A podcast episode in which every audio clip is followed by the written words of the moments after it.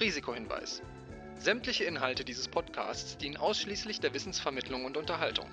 Es handelt sich dabei weder um Anlageberatung noch um Empfehlungen zum Kauf oder Verkauf bestimmter Finanzprodukte. Was du mit deinem Geld machst, entscheidest alleine du. Und jetzt geht's los.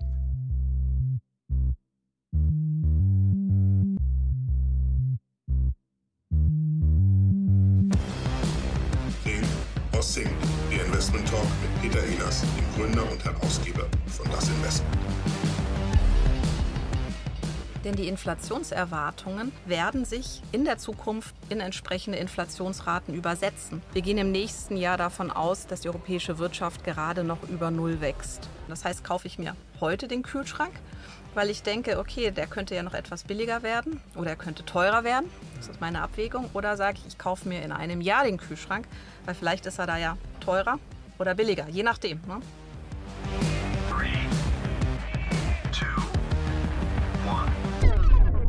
Hallo und herzlich willkommen äh, zu der neuen Folge von Think or Sync. Ähm, heute mein Gast Helen, äh, Helen Windischbauer, oh, schon mein erster Versprecher, Head of Multi-Asset Solution bei Amundi Deutschland. Helen, schön, dass du da bist. Ähm, wir wollen uns heute mal über das Thema Multi-Asset unterhalten, aber das herleiten auch über die Wirtschaftslage und die einzelnen Assetklassen auch mal so ein bisschen beleuchten. Was haben wir da? Wie sieht es aus auf der Zinsseite? Und dabei kommen wir natürlich um das Thema Inflation herum. Ähm, Inflation äh, sozusagen versus Rezension, dass wir uns das alles mal anschauen. Was sind da die Faktoren und was können die Notenbanken eventuell machen? Schön, dass du da bist. Wir sind hier heute im Podcast-Bus ähm, beim Cruise Center im Hafen. Ähm, haben da ein anderes Format gewählt äh, mit Blick auf große Pötte und Schiffe, also im Prinzip auf eine noch laufende Wirtschaft. Und da gleich so die erste Frage. Ähm, noch scheint zumindest hier im Hafen die Wirtschaft zu laufen. Äh, bist du da für dieses Jahr und sagen wir dieses und nächstes Jahr eher positiv oder negativ gestimmt? Also wenn man rein die Wirtschaft betrachtet, würde ich sagen, dass wir in diesem Jahr und auch im nächsten Jahr deutlich unsere Erwartungen nach unten senken mussten. Das hat mehrere Gründe. Wohin? Was mal zu sagen, so ein Wirtschaftswachstum in Europa? Mhm. So eine Größenordnung so ungefähr? Ja, also wenn wir, es ist ein bisschen, ein bisschen schwierig, weil wir unterschiedliche Herausforderungen in Europa haben. Also in Europa haben wir ähm, die Herausforderung, dass die Energiekosten ähm, sehr hoch sein werden und auch schon gestiegen sind, auch noch weiter steigen werden. Von dem her ist es sehr, sehr schwierig, hier eine klare Aussage zu treffen. Aber wir gehen im nächsten Jahr davon aus, dass die europäische Wirtschaft gerade noch über Null wächst. Okay. Das kann sich aber noch im weiteren Verlauf der nächsten Monate auch noch mal stark verändern. Also eine weitere Absenkung der Wirtschaft. Genau, das ist richtig klingt so ein bisschen dramatisch. Ähm, würdest du das teilen, dass wir so ein bisschen in einer dramatischen Situation sind oder hineinlaufen gerade? Es klingt dramatisch. Man muss auch ein bisschen differenzieren zwischen der US-Wirtschaft und zwischen der europäischen Wirtschaft oder verleihentlich auch die Wirtschaft der Emerging Markets. In den USA ist das Bild ein bisschen klarer. Da gibt es andere Gründe als in Europa. Aber ähm, in Europa durch die hohen Energiekosten die entsprechende Wirkung auf die Unternehmensproduktionskosten haben, haben wir schon eine sehr außergewöhnliche Situation. Okay, aber lass uns mal der Reihe nach durchgehen. Ähm, wir haben 2022, äh, bringen Aktien keine Gewinne und Anleihen eigentlich auch nicht wirklich. Ähm, somit schwierige Zeiten für ähm, Multi-Asset. Geben die Märkte da gerade nicht irgendwo was her? Gibt es nicht irgendeine Asset-Klasse, die man in so einen Multi-Asset-Fonds packen kann, wo man sagen würde, ja, da, da ist noch Musik drin oder irgendwie Rendite zumindest? Oder? Also wenn man sich den Verlauf äh, der einzelnen Assetklassen im ersten Halbjahr ansieht, gibt es außer, ich spreche jetzt für das erste Halbjahr, gibt es außer für die Rohstoffe oder auch den US-Dollar aus Europasicht oder auch aus Eurosicht eigentlich wenig Anlass äh, zu sagen, da gab es eine tolle Wertentwicklung. Im Prinzip ist alles ins Minus gelaufen. Die Rohstoffe haben profitiert, vor allem durch den Ukraine Konflikt oder den Russlandkrieg. Ähm, aber wie gesagt, es gibt wenig wirklich Hoffnungsstellen an den Kapitalmärkten derzeit. Okay, die Erwartungen an das Wirtschaftswachstum in, äh, für dieses Jahr und auch für nächstes Jahr waren ja recht hoch und äh, in euren Prognosen ähm, hat eigentlich nur Indien die Erwartungen erfüllt und ähm, Brasilien sogar übererfüllt, aber alle anderen hängen da drunter, also was das Wirtschaftswachstum angeht. Ähm, Gibt es irgendwelche Märkte, spezielle Märkte weltweit, wo du sagen würdest, ja, da ist noch ein bisschen Musik drin, also ist Indien, ist Brasilien, ist das was? Oder würdest du sagen, nee, eigentlich sind es immer China und die USA die großen Treiber und die müssen es irgendwie hinkriegen? Genau, es ist richtig. Also sowohl für Brasilien als auch für Indien haben wir eine Sondersituation gesehen oder auch eine strukturelle Situation, gerade für Indien. Indien profitiert natürlich sehr stark durch das Bevölkerungswachstum und durch die wirtschaftliche Entwicklung eines ja, Schwellenlandes oder noch Schwellenlandes. Mhm. In Brasilien hat äh, durchaus profitiert von den Rohstoffen, auch von den ähm, Nahrungsmitteln, die ähm, in Brasilien produziert. Also hier, hier haben wir eine Sondersituation gesehen.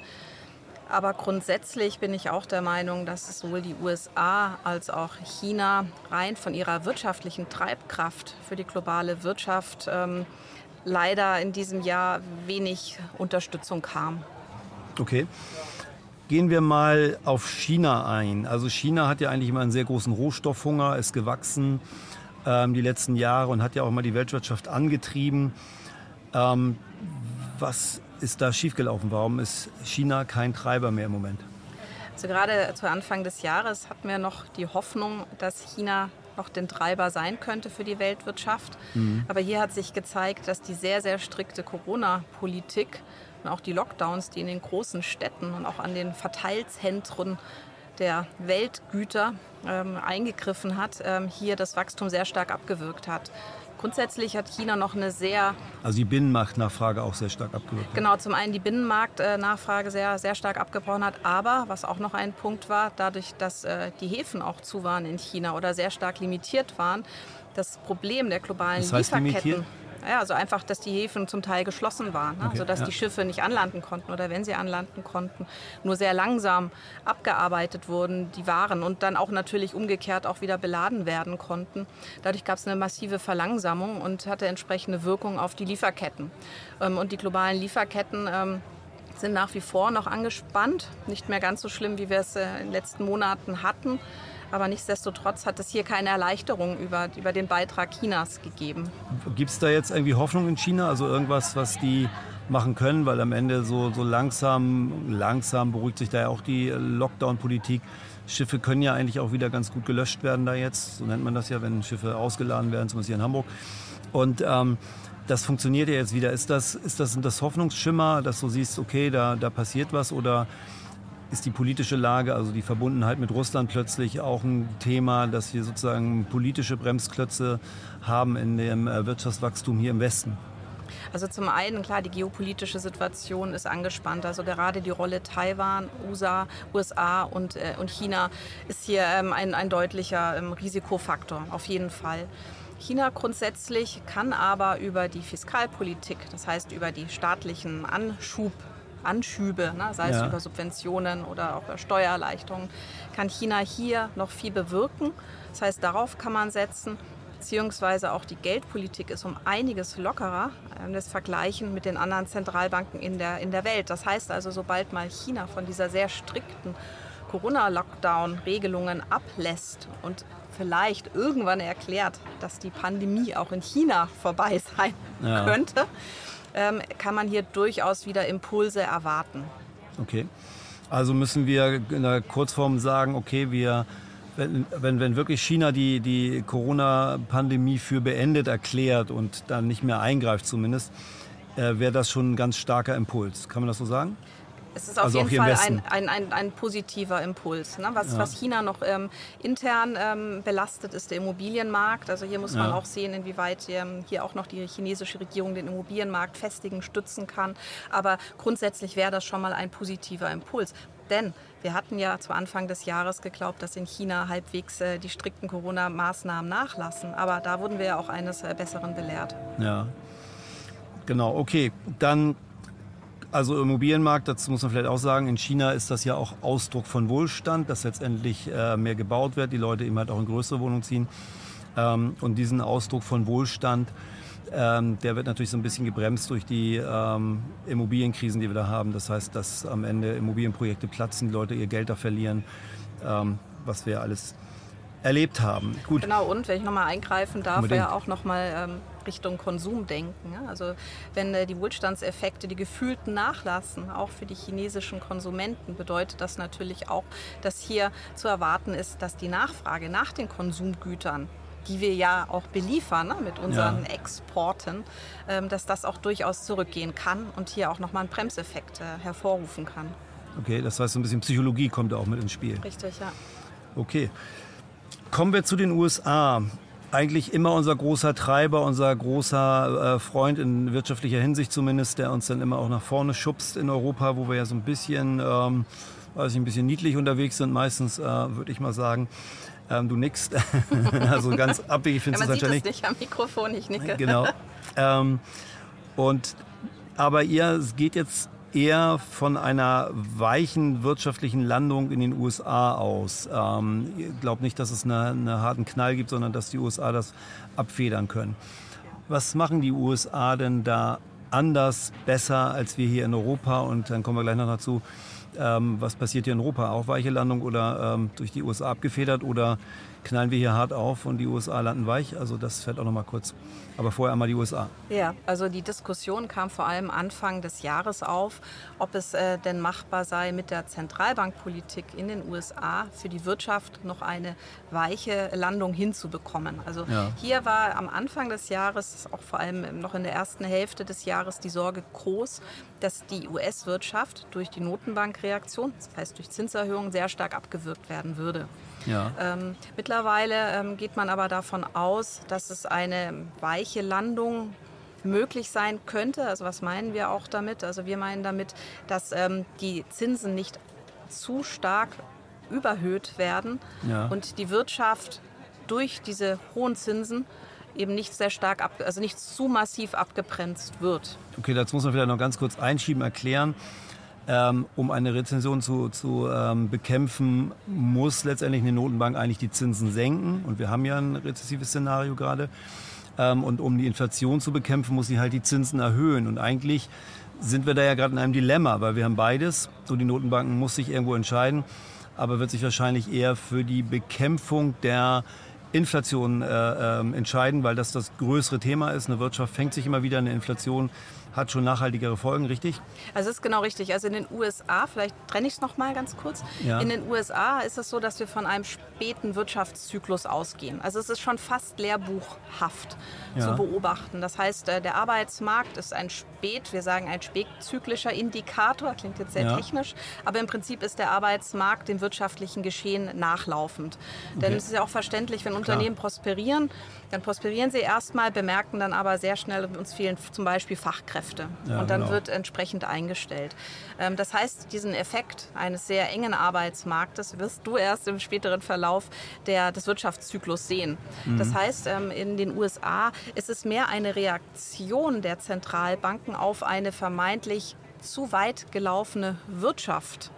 Ähm, in, okay. den, in Europa ist es ein bisschen anders. In Europa ist es tatsächlich so, dass ähm, wir vor allem über den Russland aggressiven Krieg gegenüber der Ukraine mit sehr hohen Energiekosten und auch Energieunsicherheit zu kämpfen haben. Und das belastet unsere europäischen Unternehmen.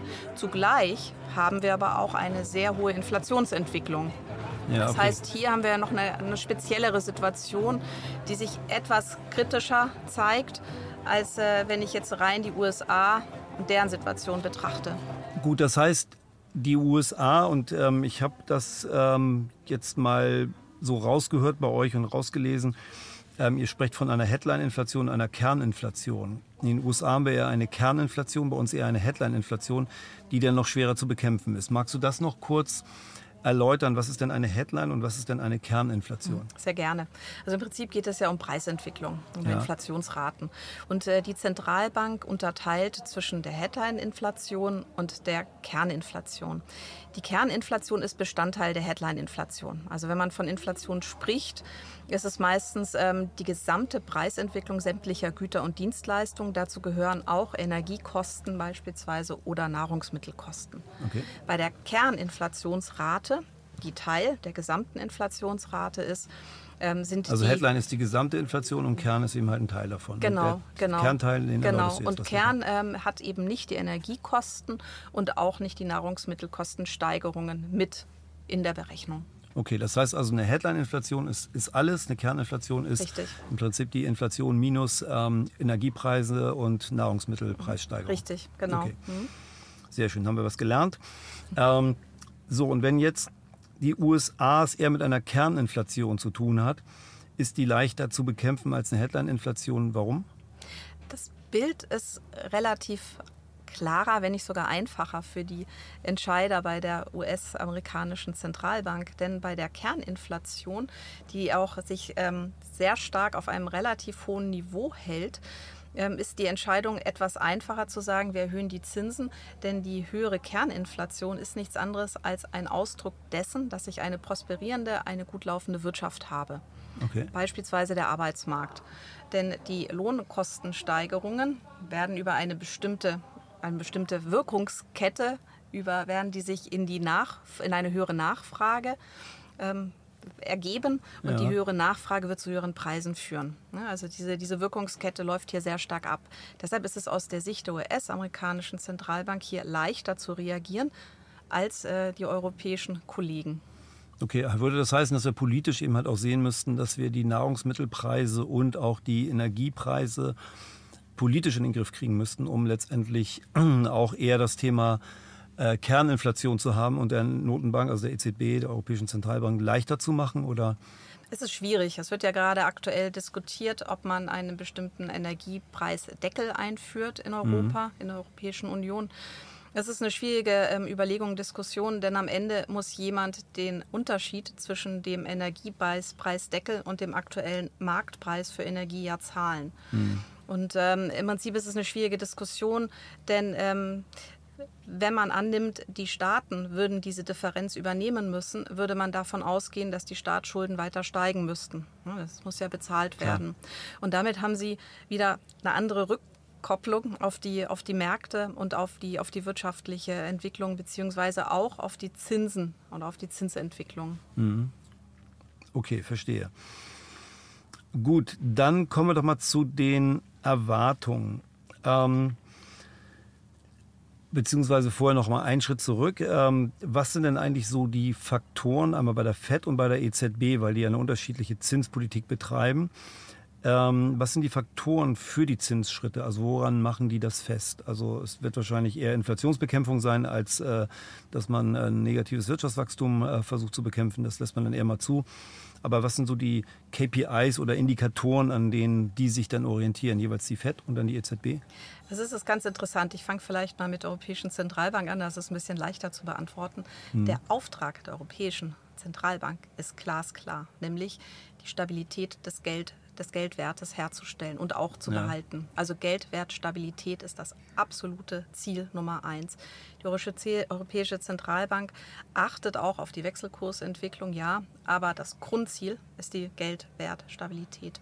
Und das ist tatsächlich ihr Auftrag und im aktuellen ähm, Umfeld, wo wir eine sehr hohe Inflationsrate haben und auch ähm, anzunehmen ist, dass die anhaltend hoch bleibt, vielleicht nicht so hoch wie derzeit, aber sie wird hoch bleiben, ist ähm, die Ableitung der Aktionen für die Zentralbank relativ klar. Zinsen nämlich hoch. Zinsen hoch, richtig, ja. richtig. Wenn ich auf die USA schwenke, ist der Auftrag ähm, der Zentralbank ähnlich. Auch hier haben wir Geldpreisstabilität. Allerdings hat die USA ein bisschen breiteres Mandat. Also die USA mhm. kann durchaus auch auf wirtschaftliche Entwicklung schielen, kann auch auf den Wechselkurs schielen.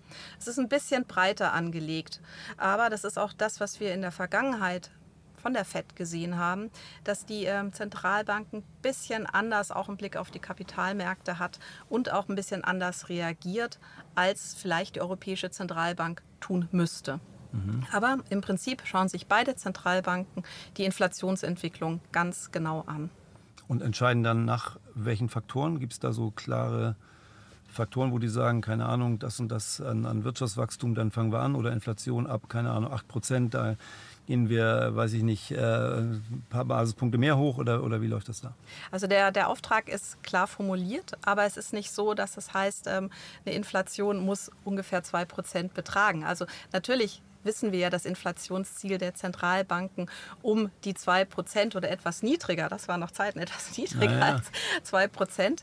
Ähm, das hat man sich schon so als, als Zielgröße gegeben, aber es ist keine klare Formulierung, so innerhalb von sechs Monaten müssen wir auf zwei Prozent kommen. Das ist es nicht. Mhm. Ähm, was gucken sich die Zentralbanken noch an? Also es gibt ungemein viele Indikatoren, auch ähm, Erwartungsgrößen um die Inflation herum. Also beispielsweise schauen sich die, ähm, die Zentralbanken sehr, sehr genau die Inflationserwartungen an. Also die Inflationserwartungen ähm, von dir und von mir beispielsweise, also von Konsumenten oder von den Bürgern. Denn es ist ganz interessant, da kommen wir auch schon wieder ähm, leicht ins Psychologische, denn die Inflationserwartungen werden sich in der Zukunft in entsprechende Inflationsraten übersetzen.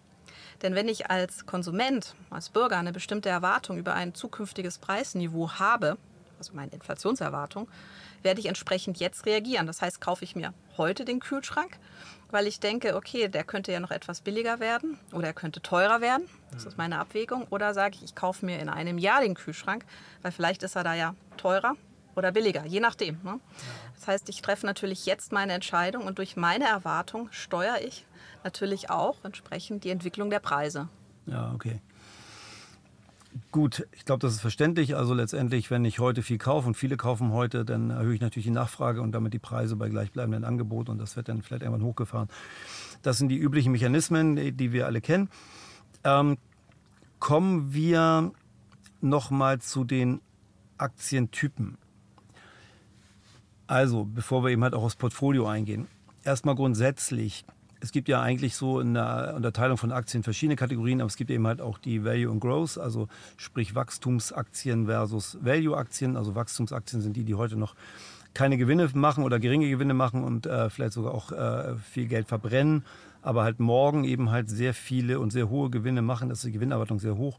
Und bei Value-Titeln sind eben halt Unternehmen, die heute schon äh, stabil und gut laufen, wo aber vielleicht nach vorne nicht so eine große Wachstumserwartung ist.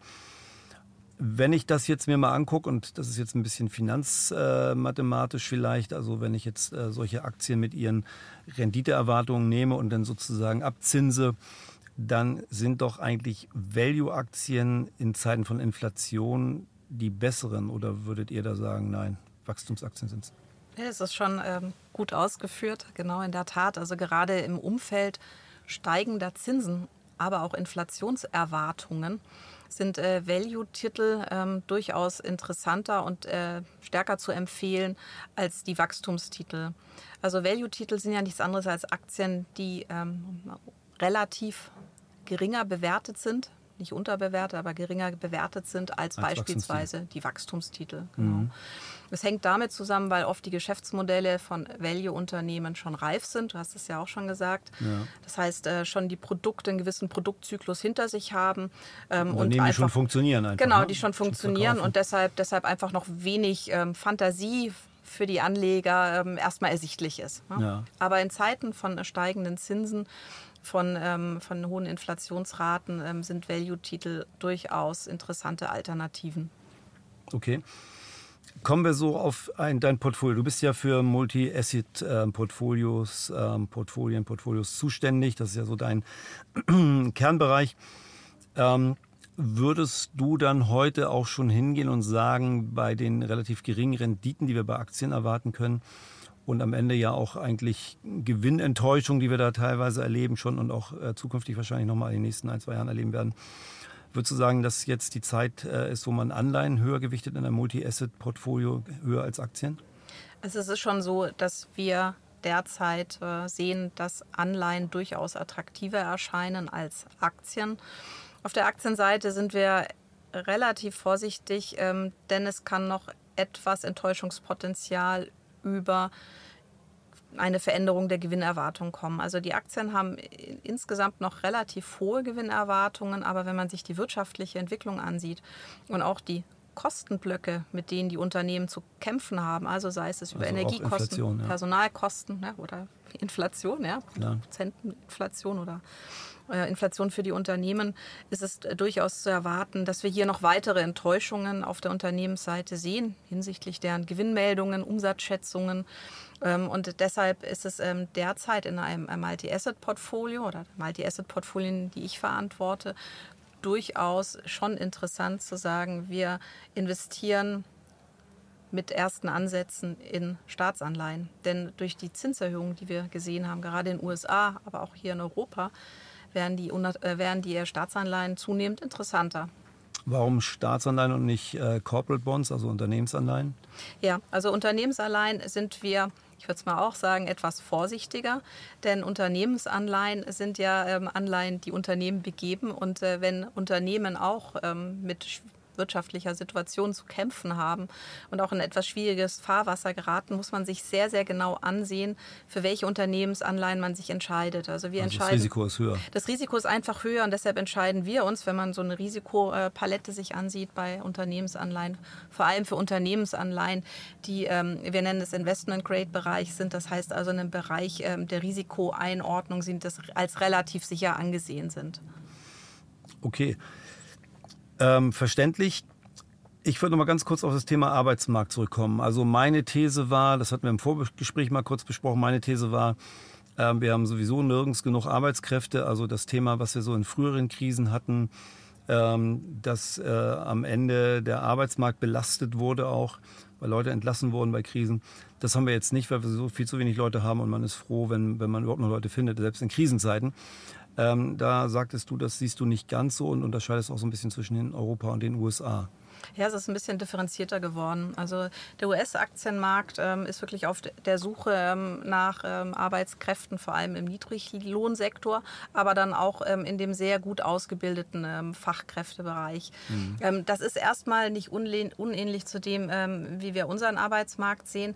Wir haben allerdings das, äh, das Thema bei uns äh, in Europa, dass wir über die etwas größere Rezessionswahrscheinlichkeit durchaus äh, sein könnte, dass wir Personal abbauen werden und zwar in der Breite. Also das heißt, wenn wir mal in das Fahrwasser einer Rezession reinkommen, also auch richtig sichtbar und fühlbar wird, mhm. ist es durchaus möglich, dass über Kurzarbeit oder dann auch andere ähm, Effekte, die dann auch entsprechend auslaufen, ähm, dass wir hier durchaus Personalabbau sehen. Mhm. Hatten wir in Corona ja auch schon. Also da war ja auch in Deutschland und wahrscheinlich nicht nur da, aber in Deutschland auf jeden Fall auch eben halt äh, sozusagen ein partieller Stellenabbau über Kurzarbeit ähm, wieder genau. ein großes Thema. Okay, also der Arbeitskräftemangel rettet uns dann auch nicht wirklich. Ähm, das äh, Problem bleibt also bestehen, schwächt es aber vielleicht ein bisschen ab. Ähm, wenn wir jetzt sehen, dass Anleihenrenditen unter der Inflation liegen, Aktienrenditen unter der Inflation liegen, Kannst du dann mit einem Multi-Asset-Portfolio eigentlich noch Kaufkraft erhalten oder mehr Kaufkraft schaffen oder hat man faktisch gar keine Chance und muss in so eine Geldentwertung gehen bei seinem äh, Portfolio, also seine, also seinem angelegten Geld?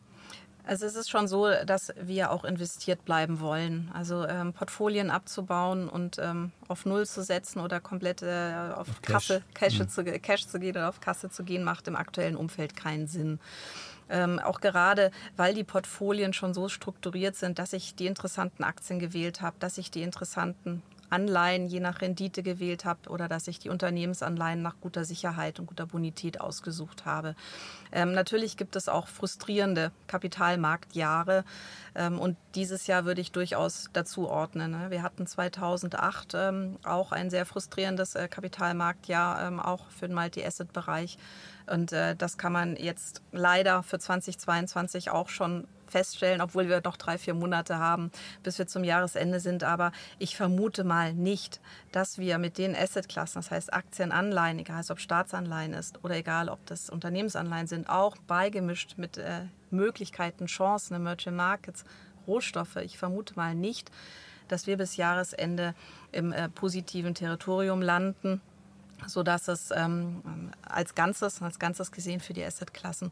Deshalb ähm, vermute ich, ähm, das wird genau in der Situation landen, die du, die du gesprochen hast. Aber nichtsdestotrotz, ich würde niemanden raten, äh, zu deinvestieren, sei es privat oder ich als professionelle Anlegerin. Denn gerade Aktien ist eine sehr, sehr langfristige Anlage. Mhm. Aktien sind dafür ausgerichtet, dass man als, äh, als Investor sich wirklich äh, langfristig investiert bleibt und auch langfristig mit an den Wirtschaftszyklen und am Wirtschaftswachstum auch profitiert. Super. Helen, ich danke dir ganz herzlich für das Gespräch. Wir haben zum Abschluss noch eine kleine Überraschung. Und da machen wir nicht immer den Fragenhagel. Das heißt, ich stelle dir kurze Fragen und dann halt die Bitte ähm, auch äh, kurz und schnell dann darauf ähm, zu antworten. Ähm, wenn du dich entscheiden müsstest, in welchen Markt, auf welchen Markt du setzen würdest, wäre es China oder die USA? USA. Ja, okay. Dann ähm, ETFs oder aktiv gemanagte Fonds? Was sollst du da sagen? Ne? Aktive Fonds, die in ETFs investieren. Ah, okay. Aber nicht nur in ETFs. Sondern Genau, auch also mit in ETFs investieren, genau. Genau. Okay, ähm, wenn du dir jetzt anguckst, äh, ein bisschen längerfristig